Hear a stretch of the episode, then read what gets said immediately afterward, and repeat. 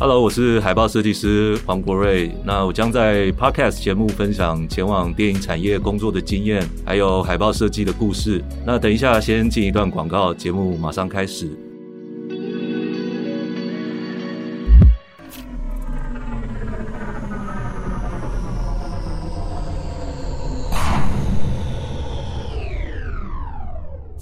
塔防，塔防，我们已经抵达月球了，请再传达一次任务。R Twenty 收到，你先去看看月球有没有神秘的沙丘香料。塔防，塔防，你电影看太多了吧？月球应该是嫦娥、月兔、吴刚。哎，我发现了一个神秘的东西。R Twenty 是危险的东西吗？是，是一整面沙漠。哎，等等，哎，好像是丛林。哎，哎，等等，怎么又变成海滩了？这里的场景一直在变呢。没错，阿团体，你进入了虚拟制作中了。In CG 第五十二期杂志未来制片 Virtual Production 将带领读者探讨时下最夯的虚拟制作议题。我们专访了国内外从事虚拟制作的导演以及特效团队，畅聊 LED 虚拟摄影棚的拍摄秘辛、技术趋势以及未来发展。想跟上未来创作者的脚步吗？快来购买本期杂志吧！博客来现正热卖中。你连这样都能夜配啊？好啦，夜配结束，节目要开始喽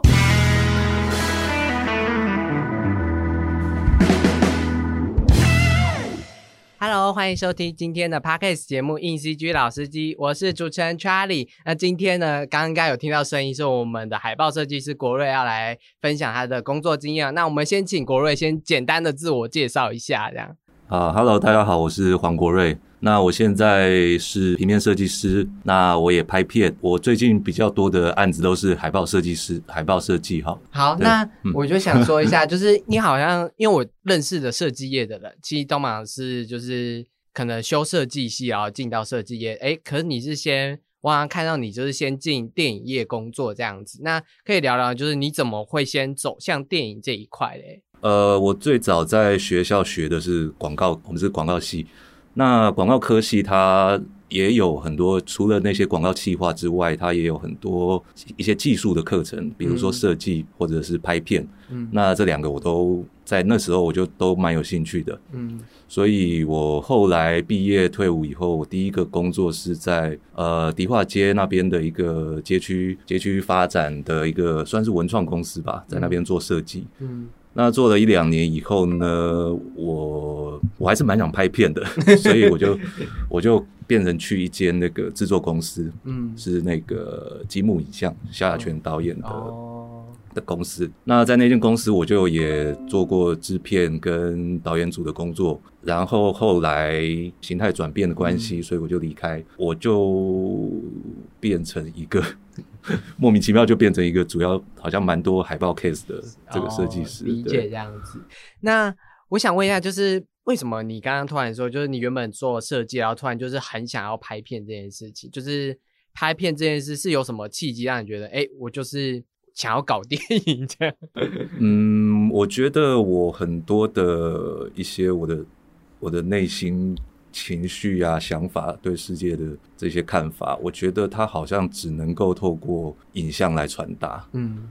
就跟其实这很多的跟很多电影导演跟这些拍片的人是一样的一种出发点。嗯，他们好像非得透过这种方式去去抒发之后，他们才可以。他不讲会不舒服，就是透过影像讲会比较舒服一点的。就是他是才能够完整一下他的。其实他就是创作者嘛，就是跟所有的创作者类似，他表达的方式、表达的方式、接触的方式。那是不是有一部？是不是有那么一部电影是，就是你看完之后就应该我我猜想啦，就是就以我我自己也写影评嘛，就我还是有那么一部片，就是哎，我遇到这部片，所以我才开始觉得这是我应该前进的目标。我觉得应该大部分人就是遇到某一部片就会有那种前进的目标是。哪一部片引发你这样子嘛？还是对，应该不是突然就觉得说哦，拍片创作这是我想要的呈现方式。因为影像有很多呈现方式，为什么是电影这件事呢？嗯，因为我其实我从小就喜欢看电影啊，对，所以你说有没有这么一一部片这么伟大，的时候可以让你哇，每次看了就会能够让你有动力继续往下走。我觉得是哪个程度的往下走？你说在电影产业吗？还是说啊，我可以活下去了？呃，既然有这么多部，那就是应该说，就往电影产业这件事，就是有没有就是决定性的那一步？这样，电影产业其实没有哎、拍片是痛苦的事情，但是它完成的时候你会很开心。哦，就是当你去，它就是一个呃，就是一个驱魔的过程啊。我他其实很多创作都是这样嘛，嗯绘画、音乐或任何只要是表达他想说的事情的这样子的一个、一个手法、一个媒介，它就多少都有点这种类似。刚刚有说，就是突然就变成就是从电影业突然变得接很多海报设计的设计师这样。那你第一个尝试可能电影海报的是哪一部片，或是电影预告之类的？我最早设计海报是，其实我自己有替自己的拍的片设计海报，这个是最早的。那那这个不算的话，就是后来有上映发行过的片子，大概第一部是萧亚轩导演的《命带追逐》，嗯，那时候我还在那边上班，然后是数位修复对对对，数位修复版不是二十年前的，我想说，二十年前我跟你都 应该还是小小孩了。对，二零一八年吧，那个时候因为肖导的范宝德要上映，嗯，那那一年他也就同时替他的之前的那个命带追逐命带追逐做修复。命带追逐是早一点上映，好像是六月。那那个时候我就就他就问我说要不要来做做做看。那我那时候就做了一款，那那个我还蛮喜欢的啦，我做的还蛮开心的。就是在做诶一部电影的，可能它已经放映过，它应该有自己的原本的一个海报。那你会你怎么在着手在设计那一款呢？你可以讲命在追逐暴雷也没关系，这样。通常一部片我会就你说的要不要重新做，我就会很看感觉啦。嗯第一个就是我有没有那个感觉，会想要玩一些东西，或者是要遵循之前的感觉。原本它就很好了，那个就是我觉得就最能代表这部片的话，嗯。那可能就不会有什么灵感，会要特别要去做多做这些什么。嗯。那我觉得，我觉得创作者应该多少都有这种很自然的叛逆，嗯。会想要去做新的东西出来，嗯。或者是多少有新的成分在里面，就是给他一个新的样貌。嗯。那有时候导演是喜欢这件事情，那有时候导演会觉得不用，嗯你不可以改。有时候会遇到这种呃片商或者导演。嗯那那时候我就觉得，我那时候那个设计是一个一个人在一个空间，那个男主角被关在那个空间，对，然后走不出去，嗯哪里都是碰壁。嗯那那个时候我觉得他呃能够片面的去呈现这个主角他的状态跟这部片嗯要传达的东西，所以我那时候就设计了这么一个东西。嗯那其他就是设计的手法啦，嗯它就是一个比较可能不会在二十年前出现的，但这么说也不对，因为以前其实有很多啊，其实电影海报的这个这个艺术其实很就是对啊，就是你没有所谓是就是当代怎么样过去，或者是不流行或怎么样子，嗯或者是已经过时，因为它永远都就跟所有的平面设计、工业设计一样，嗯它就是一个在重复的过程，嗯永远东西都会流行回来。嗯，好像又扯远了，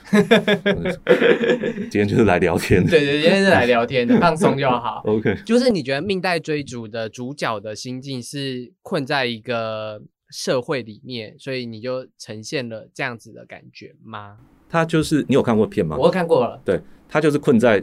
那个当铺，嗯，那那个，当铺好像就是他的命运，嗯，就是说我好像原本想要做什么，然后结果阴阴错阳差，我被困在这里了。那好像可能很多人就呃这样子去走入他的下半生，嗯。所以他就是一个说我到底有没有生命线这这件事情，里面有一个桥段是他的那个掌纹，对，掌纹被磨破了，那他好像他就解放了，嗯。他从某种隐形的线中解放了。就是某种那个隐形操控的线，骑士老司机的那一种，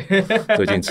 最近有新上映那个，有，我上礼拜才去看文老师的大师讲堂呢优。秀优秀，线条也是我想要呈现的。它那个我就用线条去做了一个框架，然后把它框在里面。那那就是我第一部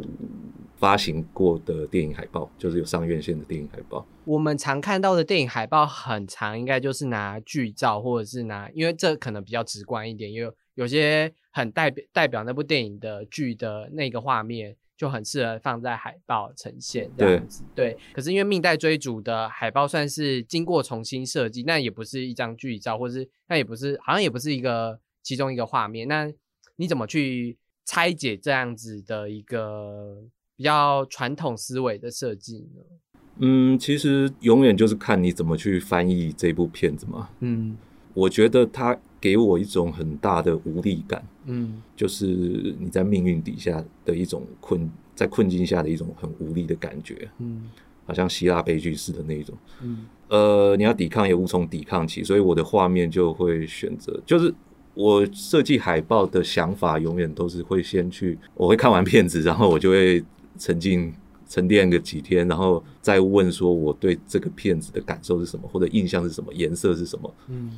然后慢慢那个要怎么去建构这个海报的构图就会比较出来。嗯嗯那这部片就会觉得说，哦，这部片的那个海报就是一个很大的空间，然后人嗯很小的在中间，然后瘫坐在椅子上，百无聊赖。这是里面好像是画面的第第一幕吧，我我记得，嗯，或者是我我也没印象。对，反正就是一直重复的，就是他就是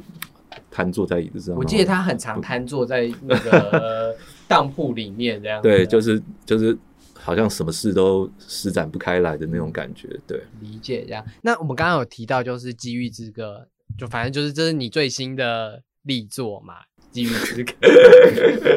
那你聊聊一下《机遇》，因为我知道我们家的另一个编辑很喜欢《机遇之歌》的海报这样子，对。然后《机遇之歌》简单来说就是骑士老司机一九七零还是八零年代的八零年代，八零年代的一个作品，就是这个厉害的波兰导演，就是崭露在国际崭露头角的一部很重要的代表作。这样，他描述的是一个男人在三段不同影片的不同的他的错过一个选择，或是又碰到一个选择之后，改变了他的人生的一个。故事，所以就叫《机遇之歌》，有三个不同的机遇这件事。国瑞的海报就是讲了一个很经典的画面，应该是电影里面最常出现的一个画面为主，然后辅助了它的线条这样子。那可以聊一下，就是当初的设计的概概念嘛？我最喜欢，但也同时也是片中大概大家最有印象，也是最主要的那个画面，就是他去追逐火车嘛，因为那个就是他的转列点，所以不同机缘的那个起始点这样子。对，呃，我就用了那个线条代表说他即将前往三个不同的目的地，嗯有 三个不同的下场。然后为什么是用那个笔笔刷的感觉？我是用那个红色的笔刷这样子去做，呃，有一点暗示这个他的下场其实都不是很好啊。嗯还有回应片中他的那个，他片中有一幕，嗯他出生的那一幕，嗯哦，我很喜欢他在里面用那个很多主观镜头，嗯，他在前面用很多主观镜头去拼凑他的童年。一开始的就是跑算跑马灯嘛，就是很多幕，就是感觉是看似没有关系的。每一幕每一幕之间没有关系，但其实组起来就是他这个人的对我们成今天变成在聊电影了，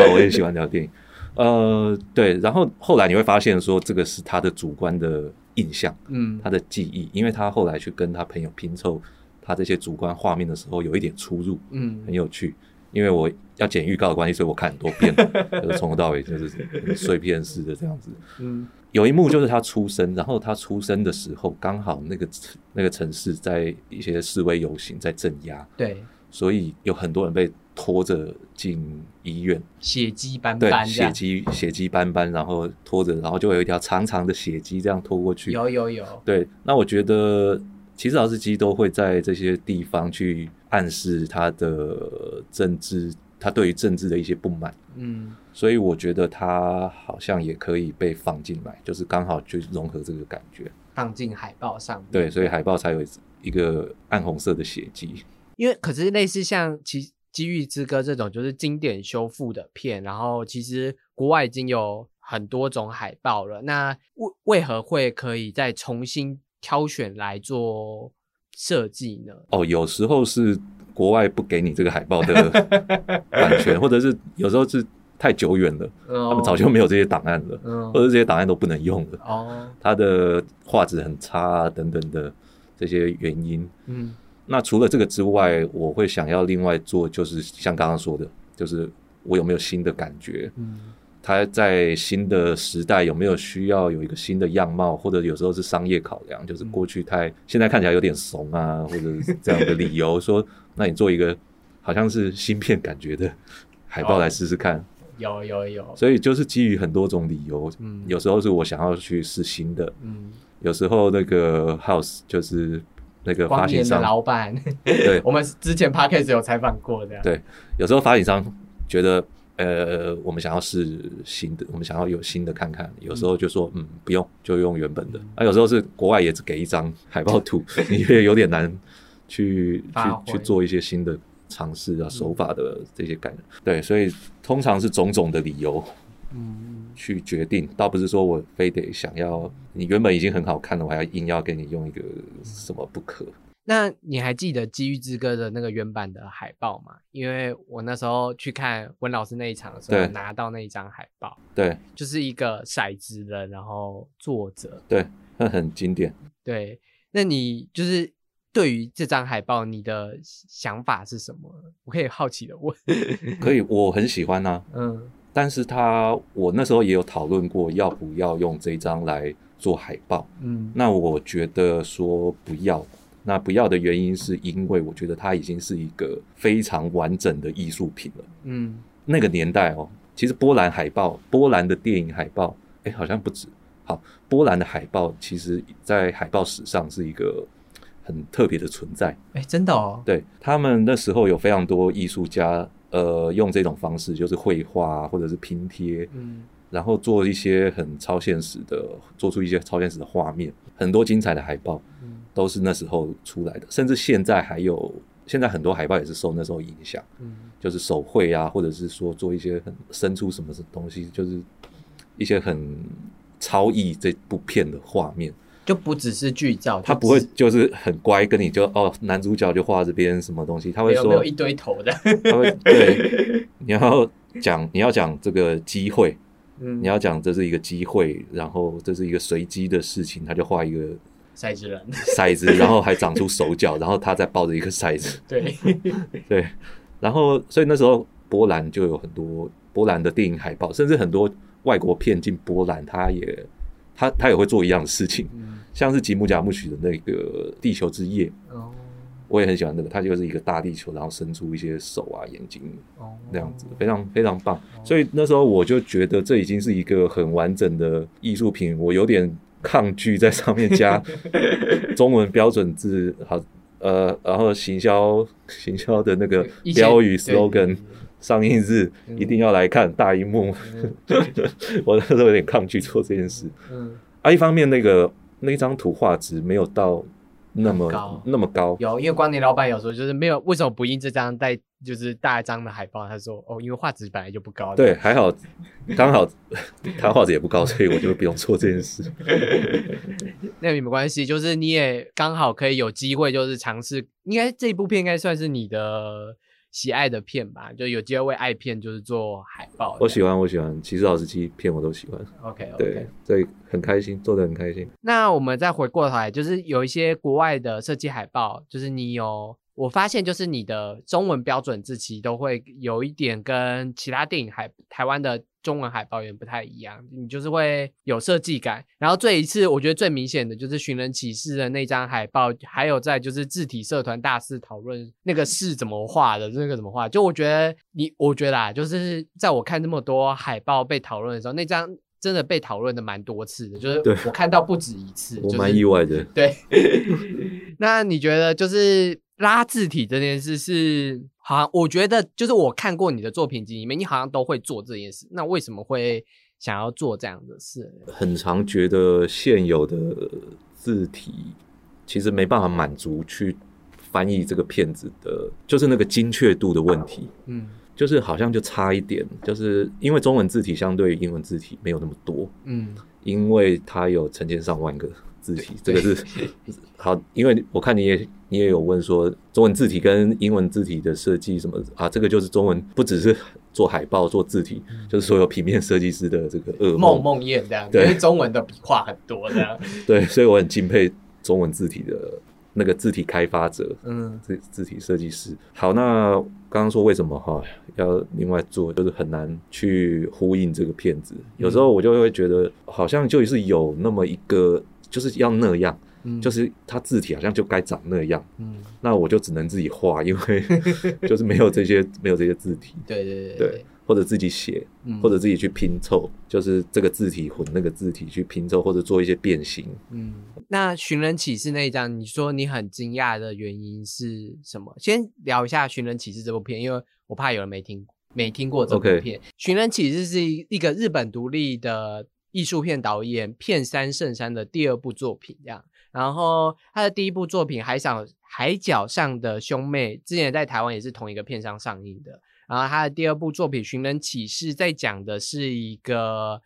母，哎，不对，父女，然后父亲父亲失踪，对父亲失然踪，然后后女儿要去找他，对，然后就寻人嘛。但对这个过程中会发生有一些可能谋杀案的一对对对个东西，就是他要去寻找，哎，这里有谋杀案，然后凶手有可能指向的都是指向那位父亲，是不是我父亲做的，还是另外还有一个逃亡在外的通缉犯？对，然后中间发生了一些呃惨案对，杀人惨案。对，寻人启事很像日本推理的那一类的片，就是推理片有该有的元素，谋杀案、谁失踪，然后对 很有几个凶悬疑点凶手。但寻人启事比较不同的一点是，片山圣山的导演风格是蛮，我可以讲有点独特，或有点暴爆裂式的东西，就是不不流于让大家觉得就是跟着他走。就我觉得他需要有一点技巧性的去看他，或者是技巧性的去理解他的脉络的篇章，因为他不会这么的顺的让你就是哦，他就是凶手，或者让你这么顺的让你知道事情的结果，他会有一点解构他这部片这样，所以你可能需要。他是需要大量观看细节的片，因为他的有些细节不会是画面 take 你进去让你知道这个细节，你要去看，然后可是它拼凑起来会是一个很迷人，然后很有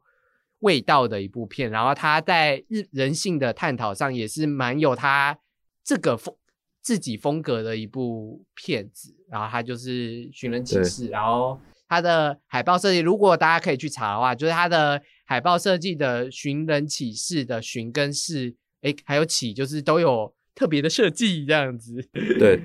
因为他补充刚刚那个片子介绍，我觉得我还喜欢的是那个他很喜欢把社会议题也埋进去，就是我们常常对一些人物或者一些社会上的很边缘的人物的观看的方式比较残忍，那他常常猎奇化啦，但他常常会再把它呈现出来，然后去比较温柔的去看待这些人，我觉得比较还不错。那这个就是用那个杀人案去包装这件事情，我觉得很好。那回到字体上面，它原文片名就是三个平假名，嗯，就是 Sagas，好像有个双关性，所以我就觉得如果读得懂日语的话，看了会比较有感。嗯所以我就想有点想把日文片名就保留，那同时在这个技术上也可以增加它的一点日本片的感觉。那个海报的底图是原本的啦，它是韩国的那个海报设计公司，呃，一一间蛮有名的，现在蛮红的把海报海报设计公司做的。嗯那那个字体就是其实就是我用的电脑字体，然后去把一些部首删掉，然后把它融合进去，也也刚好刚好塞得进去。我就是去试，如果不行就算了。然后刚好就是有那个位置可以塞。嗯然后其实我原本只是想要节省那个海报空间，因为那个海报空间已经很很杂乱了，很多东西，很多东西，我想要让它再突出来一点，就是让他去看那个寻人启事的墙，呃，很多那个逃亡在外的通缉犯等等的这些讯息。所以我如果把日文片名放进去，就可以节省我的海报空间，就是比较干净。嗯，这样，所以我就去做这件事。那其实这个不是一个很困难的事，不会啦，也他要做的事情也蛮多的，就是要调整它的比例啊、自重啊什么等等的。那我我要说的是，其实这种不同语言的融合的设计不，其实也不奇怪啦，所以会造成讨论也蛮意外的。但谢谢大家。就是提到，就是经典电影的海报设计，就是影像色彩偏老旧的话，就是会自己再重新拉一个或重新做一个这样。那你我们刚刚除了提到《机遇之歌》之外，其实因为光年其实也代理蛮多就是经典重映的片子。你有哪一部海报是让你重新就是你重新就全新的去做那张海报吗？全新做的还蛮多的诶、嗯你是说就是其实好像很多都是全新的，包括刚刚说的《机遇之歌》、中央车站、车站心灵游戏，还有那先讲先讲中央车站好了。好，嗯我们再剪一下，就是中站 中央车站的故事简介，就是变成聊电影了，太棒了！没有啊，就是电影海报设计师，我们不聊电影海报，就是海报跟电影就是说到底，海报设计就没什么，电影海报设计其实就没什么好聊的。海报设计就是要讲讲回电影的主主轴是什么，海对报就是要永远要对，永远要回到去讨论海这个电影的有的什么东西。对啊对啊，所以当然要聊电影啊。好，海报又不是中央车站设计的我们我们影评 Charlie，没有没有没有没有没有，大家不要不要这样。中央车站是它是一部巴西的经典片子，然后它也有拿过外语片的奖，这样。然后它其实在描述的是一个老妇人，然后跟有一个走失的小男孩这样，然后老妇人要带走失的小男孩找到他的家这样。那个丧母的小男孩，就是已经无亲无故，然后他觉得说他爸爸在哪里，对，他想要去找他爸爸。就是就是这其实它就是一个算简单的公路片，就是对一个老妇人跟一个小男孩找爸爸之旅这样。那那部片有两张剧照，我很喜欢，嗯一个就是他应该我忘记是不是他原始国外的那个海报，就是那用那一张，就是呃就是那个老妇人，然后那个小男孩在老妇人的那个怀里面醒来，嗯就是他们可能好像是刚经过很多的争吵，然后一些争执，就是他们在那个公路上面有有过一些争吵，好像就小男孩就走失了，然后好不容易那个妇人找找到他，然后精疲力尽，然后睡着，隔天早上他在他怀里面起来，那那就是那张代表的剧照，然后另外一张是。小男孩奔向他日思夜想的，觉得是他爸爸的那个住所，嗯在一个开阔的这个原野上面，有一间那个是他一直这些天里面，他好像是他唯一的那个，就是他最他最盼望的那件事情，就嗯。近在眼前。对，他要冲过去开门，爸爸会抱他，这样子一个奔向他，这个好像是这个电影的这个终完美结局的这个一幕。嗯。所以这两张照片我都很想放在那个画面里面。嗯。那最后用的方式就是一个在上面，一个在下面，你可以 你可以倒过来看，一个代表 就是一个一个和解跟嗯。一个一个希望达成希望的这个过程，嗯。对，同时把这两个遗憾放在里面，嗯，也也其实跟电影里面温暖的感觉很像，因为就是这两个完全不认识的人，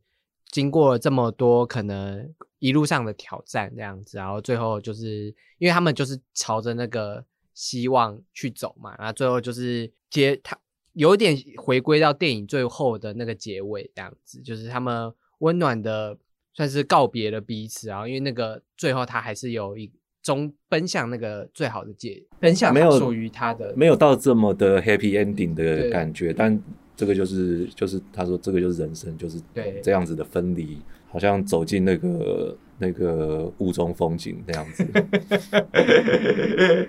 大家都是在就大家各奔东西，走进雾中的那棵树啊。OK，好。我要另外问你的是，因为我很喜欢心灵游戏，因为我是汤浅证明的脑粉，哦对，就是汤浅证明的所有片我都我也很喜欢，对，就是我都是爱的这样子。然后我特别，我觉得心灵游戏本来的海报就有点蛮疯蛮疯的，就是日本的那一张就蛮疯的。然后我觉得你后来设计的那张，到到现在我桌上还有就是心灵游戏的贴纸之类的，谢谢谢谢。就是我记得我那时候也很想要买海报，还但我后来好像只收了库卡什么的 哎之类的。上次耗子还没有送你一张啊，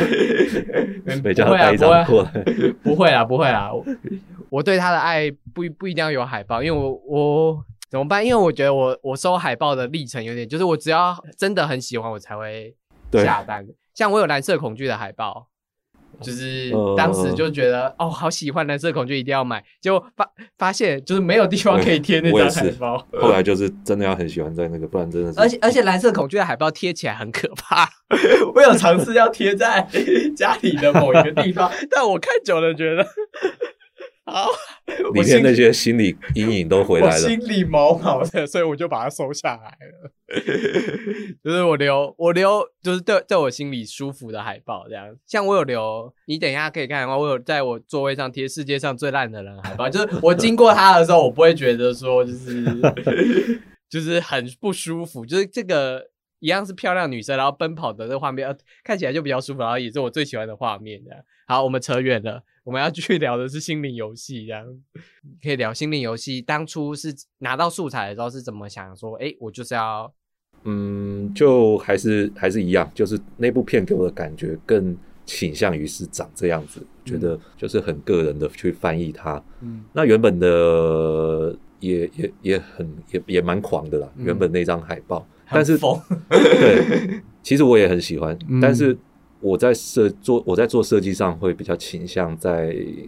在在在说少一点点，或者是说更可以再更更工整。是不要这么满的意思。然后其实还有很多考量啦，我觉得啊，怎么讲这张海报呢？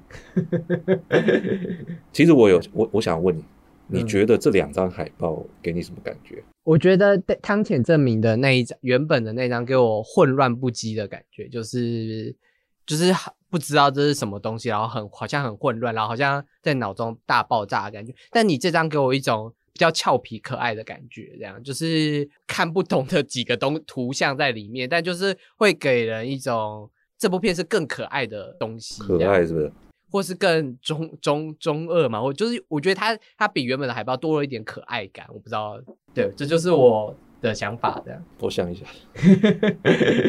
我第一个念头比较像是我比较喜欢这个颜色，就是这部片给我的感觉比较是像类似这样子的颜色，所以它其实是一个蛮个人的观影后的一个一个转述。我不知道为什么就想到这些格子，嗯，它片中有一幕是在跳舞，对，然后有很多的那种好像跳舞机那样子跳格子，哦然后对对对对七彩缤纷这样嘣嘣嘣嘣嘣。嗯那我第一个我不知道为什么就对这一幕印象很深刻，然后我觉得这些格子有一种给我一种感觉，好像是就当我把它排在这个海报上面的时候，好像是你人生可以呃不同时间点去跳去不同的格子，嗯，然后好像那种打地鼠那样子的感觉，然后。哦你看我，我就想要让这些不同的这些它原本的海报里面的元素，我每个都挑出来，然后在不同格子，让它们的比重好像可以稍微的相等一点。它这些这些海报的元素其实很很好笑，就是里面片子里面那个 他到天堂了以后，这个天神化成不同的样子样子，然后有鱼呀、有很不明生物啊，然后片子里面他们到那个嗯呃被那个金鱼吞掉以后嗯，在里金鱼里面好像也遇到了很多怪事之类怪物，然后不明生物，然后这些东西我就把它放在这些格子里面，嗯。好像是不同的呃不同的选择，然后好像是一不同的画面，然后可以呈现呃每个人的可能的未将来或过去，有点像我很喜欢片子里面最后的那个快速倒带跟哦快速、快速前进的倒转，嗯。每个人的人生的可能都播放一遍给你看。嗯我这个格子我也就有一点按键的感觉，嗯，就类似像这样子的，把电影里面的一些元素，然后转移，就是好像我想要让它更像是一种一种复古的游戏，哦，好像是一种八零年代的那种有按键的游戏这样子，哦，有一种是心灵游戏嘛，有一种 game game 的那种感觉，然后人生的 game 嘛，所以把这些不同人的那个不同人都放进去，嗯，然后好像是一个在开一个 party 的这个感觉，有啦有啦，其实两张海报都很有 party 感，就是就是 就是好多不知道什么东西在上面飞来飞去，这对，飞来飞就跟电影本身一样，电影就是哇，上一幕跟下一幕完全都是不同的 不同的东西，是在跳跃的感觉，对，就然后这部片的剧本也就是在其实也是在讲人生的际遇跟选择，然后以及你人生的道路应该要怎么走之类的故事。它比较俏皮可爱然后一点这样。对，如果我对啊，就是我如果跳去另外一个洞的话，会有什么？永远都在幻想这些事情。他有一点脑洞大开啦，就是你如果可以想象，就是你做了十个很不一样的梦，他就会去把这些梦都接起来，然后是一个完整的人生的际遇之类的。对，好像就是不同的拼凑对的这样的感觉，所以才会嗯就是心灵游戏这样子，就是人生其实也就是像一个游戏一样，一路过关斩将，然后去不同的关卡这样，然后你的心灵会有不同的，就是你的心灵，它本身就是一个笑话，它本身就是一个他在玩他的游戏，然后去操纵你的人生，什么这些有不同的想法、幻想、怀念、后悔、重来这些东西，所以我觉得就是有点抽象的去解释这件事了。对，然后两张海海报，不管是日本版的跟台湾版的，我都觉得都有抓到汤浅证明的疯狂啊。我尽量，因为我觉得他本身的素材其实就就已经蛮蛮疯了这样。OK，好，那因为我们其实刚刚有提到，就是这些国外的海报其实都是我们国瑞就是经过就是内内在的转述以及内在的就是看完片后的感想。那因为像你有设计国片的海报嘛，像《该死阿修罗》也是有你设计的这样。那像这样子跟导演合作海报这件事情，你觉得就是有跟这种设计什么国际版的海报那一类的不一样？我觉得设计经典版的海报这样。我觉得它本质上其实都是一样的，嗯就是你就都是在乎在乎说你怎么去翻译这部片。嗯，其实你你意思是说做新片还是跟旧片的意思啊？应该应该是说，该死阿修罗是国片，那国片就多了一层可能要跟导演讨论的空间，因为对，可能你做其他海报，你只需要跟片商讨论。但主要是芯片的关系，就是对。芯片就是你它还还未被还未被这样子的去呈现的时候，所以导演的意见这时候就会蛮重要，他嗯。导演在这时候就会参与讨论，嗯。所以不管国外还是国内，可能最大的不一样就是你得要面对导演，嗯。导演的意见你是什么，你可能要先去知道。他在电影上想传达什么，跟在海报上想传达什么有没有不一样。嗯所以做国片就是做新片的时候，我通常会先看过片嘛，一定会先看过片，然后我会把我的感受跟导演做一些交流。嗯我会说我看到什么，我感觉这部片想要传达什么事情，然后跟我的心得，然后导演也会讲他拍，哎，你看到了哪些什么，跟你没有看到什么，嗯就是我想要传达的是什么。嗯那这时候你再去跟他比对，说，那你有没有想要呃，比方说阿修罗，呃，我看完我就问他说，因为阿修罗其实包含了非常多的题材，它不管是结构上跟他想要包含的一些议题，其实都很多，有很多可以跟导演讨论的。嗯所以我那时候说，它里面包含了随机杀人，嗯包含了中年危机，包含了夫妻关系，包含了这个次文化，嗯呃，那个电动跟暴力跟杀人等等这些东西，这些元素，那你想要在海报上呈现哪一个？还是你都想要？还有你的氛围是要像我看片子感受到的，或者是你想要去翻转它？就是说，你想要它符合大家看观影后的期待，还是你想要去抗拒这件事情？就是说我海报要长得特别不一样，嗯我想要它是一个，我其实想要安静的，或者是我想要很吵闹、暴力、哇嗯杀人见血的这种。对，那那时候娄艺安导演他他一开始他也觉得他没有特别想要呈现什么主题，这些题材都不是他想要呃放在海报上的。对他来讲，他在电影讲的，他不是想要特别去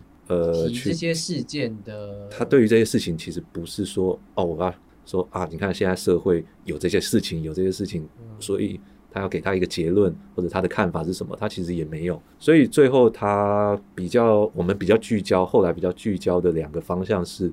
他想要讲罪跟罚，罪与罚跟呃这些不同人物他们巧合的。他们的命运稍微的交错在一起，有点重叠到的这件事情，一样，也就是机运这件事情。所以最早的海报其实长得很不一样，所以这海报有点像那个那种短片合集，什么银色系男女的那种那种感觉。然后这个这个发行商绝对不开心的，就觉得嗯，我们还是让它稍微有点有点那个耸动一点好了，所以嗯最后还是有一点耸动的元素加进去。嗯然后最后哦罪与罚加进来，然后最后的版本就是那个现在看到那个拼贴的，嗯呃六个人物，然后交错成一个十字，好像是一个十字路口交叉点，然后也是一个十字架的感觉。那就是其实，在海报设计就是有不同的过程跟不同的思维嘛。芯片的，你刚刚说芯片也会跟导演来回沟通，像如果像像那个。寻人启事那一种，就是你设计好中文海报之后，也要再回去跟日本那边对。看说，可是他们又看不懂中文。通常好像会有，通常比较规模比较大的，好像他们就会有多少都会有看中文的人，好像在这一行都会这样子，就是海报都会回到导演手上，他会给导演看一眼，嗯，导演觉得 O 不 OK，哦，通常好像不会有太大意见，哦，除非他哦，像是刚刚说的心理游戏，嗯。我原本还把片中一个女主角在马桶上的那 那个画面放进去，嗯。因为我就觉得很好笑，就是什么都想放到那个海报上，所以他那个在片子里面是那个男主角在跟他讲他在画的一个漫画，嗯。他在示爱，就说：“哎、我把你画到漫画里面，嗯有一天你就在你就在上厕所 的那一幕画面。”然后日本好像说那个我不知道是声优那个声优不满意，嗯，还是日本的片商不满意，就他们不太喜欢这个行为，嗯 所以我们后来就把那个马桶拿掉，就换别的东西放上去了。哦，理解。所以都会再给原本的导演看，就原本片商跟导演还是会再看中文的元素海报的元素有什么？对啊，学员启示，哎、那个片商圣山还觉得蛮有趣的、诶哦，对，据说啦，他是跟我转述的，就是他们觉得这是一个很好的设计。在在地在地化的一个一个一个一个设计，对哦啊，还蛮开心的，嗯，我想问一下，就是好，我们再回到电影海报好了，嗯。聊你擅长的，这样就是有没有就是你比较喜欢的，就是海报设计，就是别部电影的海报设计，然后为什么喜欢？你说什么？对不起，在、就是有没有别部你喜欢的海报设计啦？就是你说某一部片吗？对对，某一部片，可能国片或是中，不管是中文设计还是国外的版设计，哇，没没这个啦，很多啦，这个但是会有喜欢的海报作品，海报作者在国外有非常多这种海报设计的作者，好，那你就讲大概讲一下这样。哇，很多诶、而且他们都在那个 IG 里面。那你要拿手机出来吗？我我觉得你可以向听众分享一一两个啊，因为听众就是听完这么多海报设计的时候，也想说，哎，我也想知道海报设计师自己的私藏名单是什么。哦，像我很喜欢那个 Midnight Marauder，哦，他很常就是用一张剧照下去做，然后他通常都很精准，嗯，他选的剧照都很精准。有我觉得，我觉得看，我觉得做电影海报好像重点就是你，就是你怎么去看看这个片，就是通常你透过海报，你会发现这个海报设计师怎么去理解这部片子。我等一下会把就是这个艺术家的 IG 也放在我们连接处，然后我看到他最有名的，如果这上面都是他的作品的话，世界上最烂的人那张海报。国外的英文版的，就就是他设，就是他设计。哦，这张海报我超爱的，所以我有这就是那个在同文的墙上那张。好，对，那其其实也有中文的，对 对你一定也看过他的很多作品啦。对对对，比如说像之前呃之前那个马利克的圣杯骑士那张好像也蛮有名的，哦，那个他用那个塔罗牌，你说泰伦斯马利克吗？对，因为我有一点 惧怕泰伦斯马利克，我睡了很多部这样。但他以前的片，不然你就可以试试看他以前的片。我有试过红色警戒，我也是睡哦，的。好，哦，这部这这部海报哦很有名，这海报很有名。对，好像就是在非设计圈也都有曾经传转传过，就是有红过的样子，还有很多啦。但是就是我就是没关系，我就等一下回去私聊的时候，就是我再请你推荐五个，然后我就把它放在下面，这样大家自己去追踪之类的。好啊好啊。对，我们再请国瑞推荐几个有趣的海报是。我其实你看完那些就不会想要，我就就不会想要我今天在这边讲 海报设计了。啊，不会啊，不会啊，台湾的海报设计偏少啦，我觉得就是台湾比较喜欢引用国际的海报，比较省钱，可能有很多考量哦。对对，很多考量啦，就是因为像之前大片商你知道 IMAX 也有那种沙丘的海报，或者是对现在捍卫战士也有，就是都是引用，就是大片上其实都是引用国际版的海报，这样子比较直观，也比较就是大家其实看英文也看得懂这样子。对，通常他们应该也很严格，就是全球都要严格统一这样子的风格。对，对啊，可是就是你看日本、韩国其实都有转译蛮多海报的，甚至对中国市场也会自己转译他们的海报这样。对可能跟不同国家他们的观众文化也有关系对，因为日韩比较，其实他们的市场都也蛮偏他们自己内需的这样，所以他们也会自己转译那些海对，报。那是他们的观影文化之一。对，就是看海报这件事。那其实我觉得海报对影迷的来说的定位会有一点，我觉得微妙了，因为影迷喜欢一部电影，最大喜欢一部电影的最后。他们最想要收藏的两个东西，不外乎就是海报跟 DVD 这样子。对，那收藏海报这件事变成一个，我觉得算是台湾近年来很有趣的一个潮流或趋势，或是片商觉得这样会吸引人来看，就是你买电影票就送你海报，不然 我干嘛去买文老师的那场讲座啊？因为有文老师啦。还有还有那张，我觉得《基于这个的海报其实很好，还不错看，的时候我就有拿这样。嗯，会变成，因为我现在就是影迷圈，也就是有在讨论，就是会讨论说，诶，谁又出了什么海报，要不要要去买之类的，或是要要不要就是去拿之类的，这样子就会有。我觉得收藏海报变成一个很容易的事情，然后也变得就是很多片商也会想做的事情。你觉得海报之于电影的，你觉得这这一层很特殊的关系，你是怎么看的呢？就你会收藏吗？我其实我其实常常会觉得海报的设计真的那么重要吗？哦，它其实就是个商品包装嘛，它可以回应的东西很少，它就是单一的为这个片子服务。嗯相对其他设计，它其实没有那么多的社会责任，它不用回应这么多事情，它也没有这样的影响力。它最多就是它唯一负的道德责任，就是我要不要做那个包装跟品相不符 这件事情。我最近也在想，很有趣，就是如果你买那个泡面里面有包装没有的东西，你会去控控告他，你会去小保官。对，那如果我电影海报做的很很赞、很热闹，什么东西做的没有就是你进去看，完全不是这么一回事。那我要不要去抗议？要退票？要不要去？就是他有没有这一层的诈欺的？他需不需要为这一层诈欺做一些负责？嗯这个是我我一直觉得有趣的事情。嗯你刚刚说的收藏电影海报，我觉得它好像它很有趣，它啊多了一个跟电影互动的机会，嗯就是透过这样子一层，不然我就觉得电影海报只对设计师，只有设计师会讨论这个东西啊，就是他设计的好，很厉害，呃，完全用了最流行的设计语言，最你没看过的风格，但是个字体啊，对这个只有设计师会去讨论。嗯因为你电影最重要的要卖票，要要要娱乐这些东西都不会在这个海报上面发生。嗯就是他如果好，这个电影海报如果对票房真的有这么帮助的话，嗯今天你就你每天都可以访问一个电影海报设计师，可能轮不到我，可能会产生台湾就有上万个海报设计师。嗯就是我们终究他承认，就是他没有这么对票房没有这么的有影响力，嗯没办法，他可能会多一点，多一千个设计师进去看。嗯寻人启事字体好棒，然后就说，哎、那个片子好像也不错，下次来看一下。啊，那就不会啊。除了，但是当然会有很经典的电影海报，嗯呃，比如说大白鲨，或者就是那个以前的那个大白鲨，或者是剧像剧场的那个 cat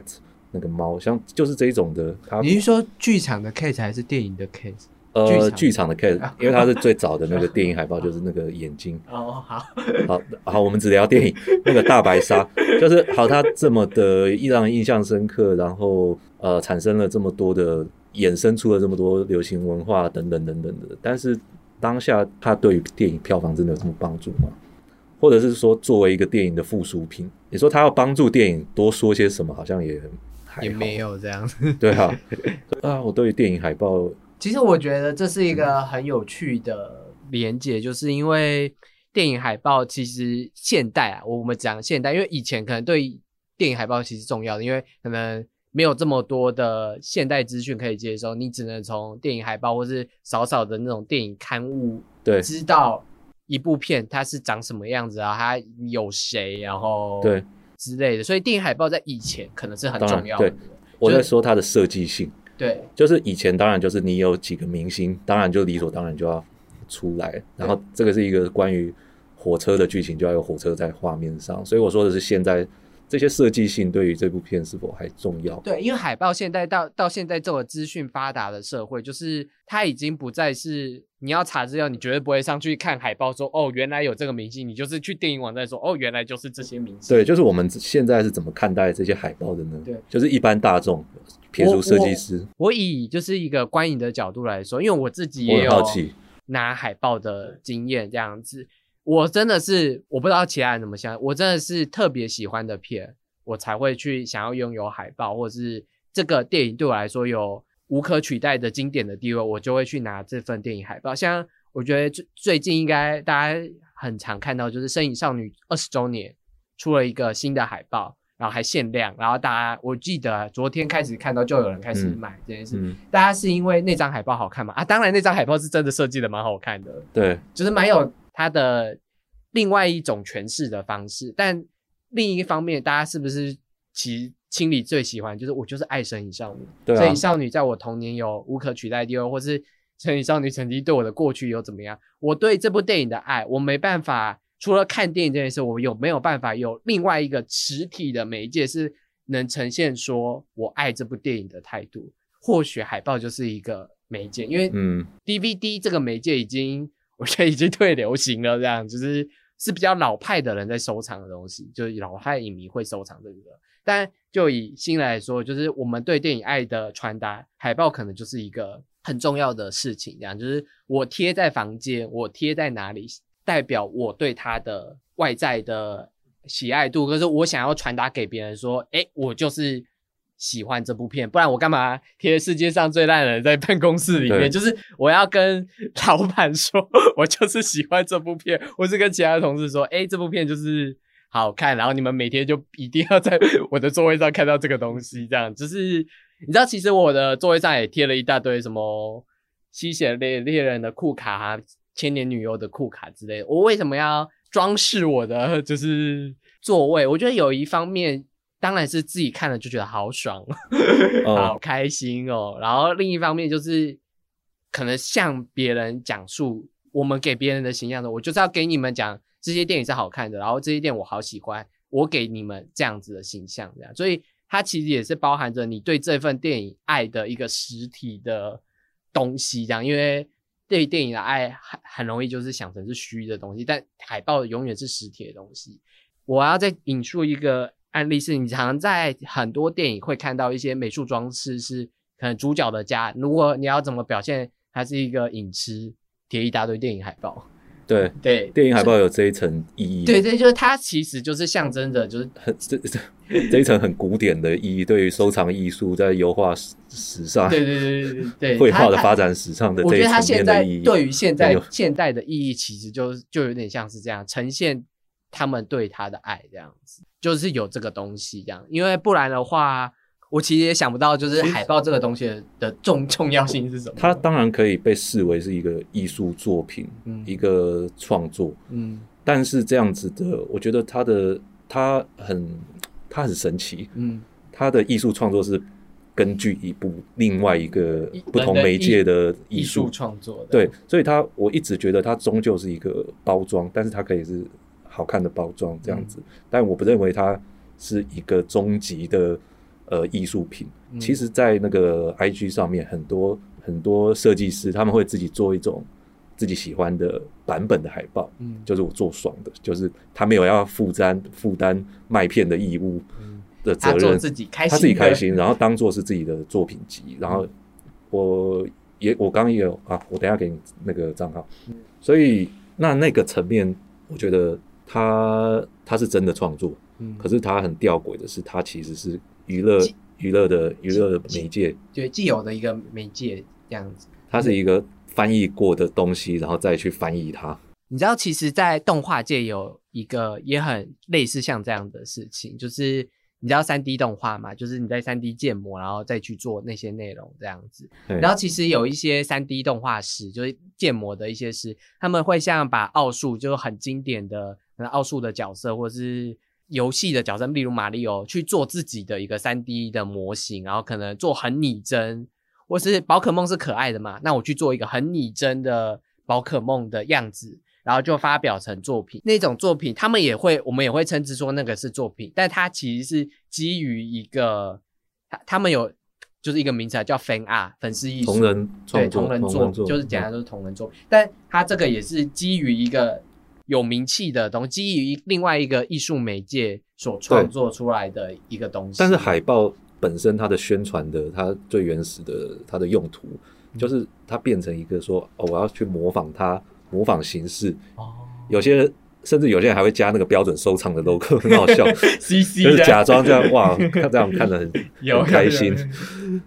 就是很很有趣啊。就嗯就是我还要再去模仿一个宣传品，我要做出一个假的宣传品，然后哦，我做，但是做的很漂亮，嗯。假装世界上曾经有这么一个电影，然后有这么漂亮的海报，哇，很有趣。所以我觉得这就是就是这种同人作品或是再创作的，我觉得还是还是很有趣的一个东西啊，因为你还是可以看到不同的诠释方式跟不同的样貌这样，而且是它基于对这部电影，它到底对于这部电影的诠释什么？你在看它的同人海报上面，所以电影海报是很独特的一种东西啦。我觉得我在做的时候，我都还是终究会把他要负担的卖票的责任放进去。嗯，就是我，比如说《机遇之歌》，他没有，我都没有用剧照，然后就挖了一个人，好像在跑步这样子。那你一定会想说，那这样到底对这个片是好还是不好？对卖票这件事来讲是好还是不好？嗯是有帮助还是没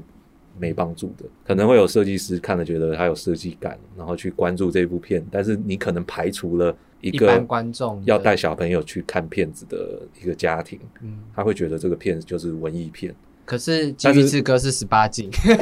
哦，对，这个我也觉得蛮莫名其妙的。带一个小孩子去看，我可以。我觉得现在其实蛮莫名其妙的。没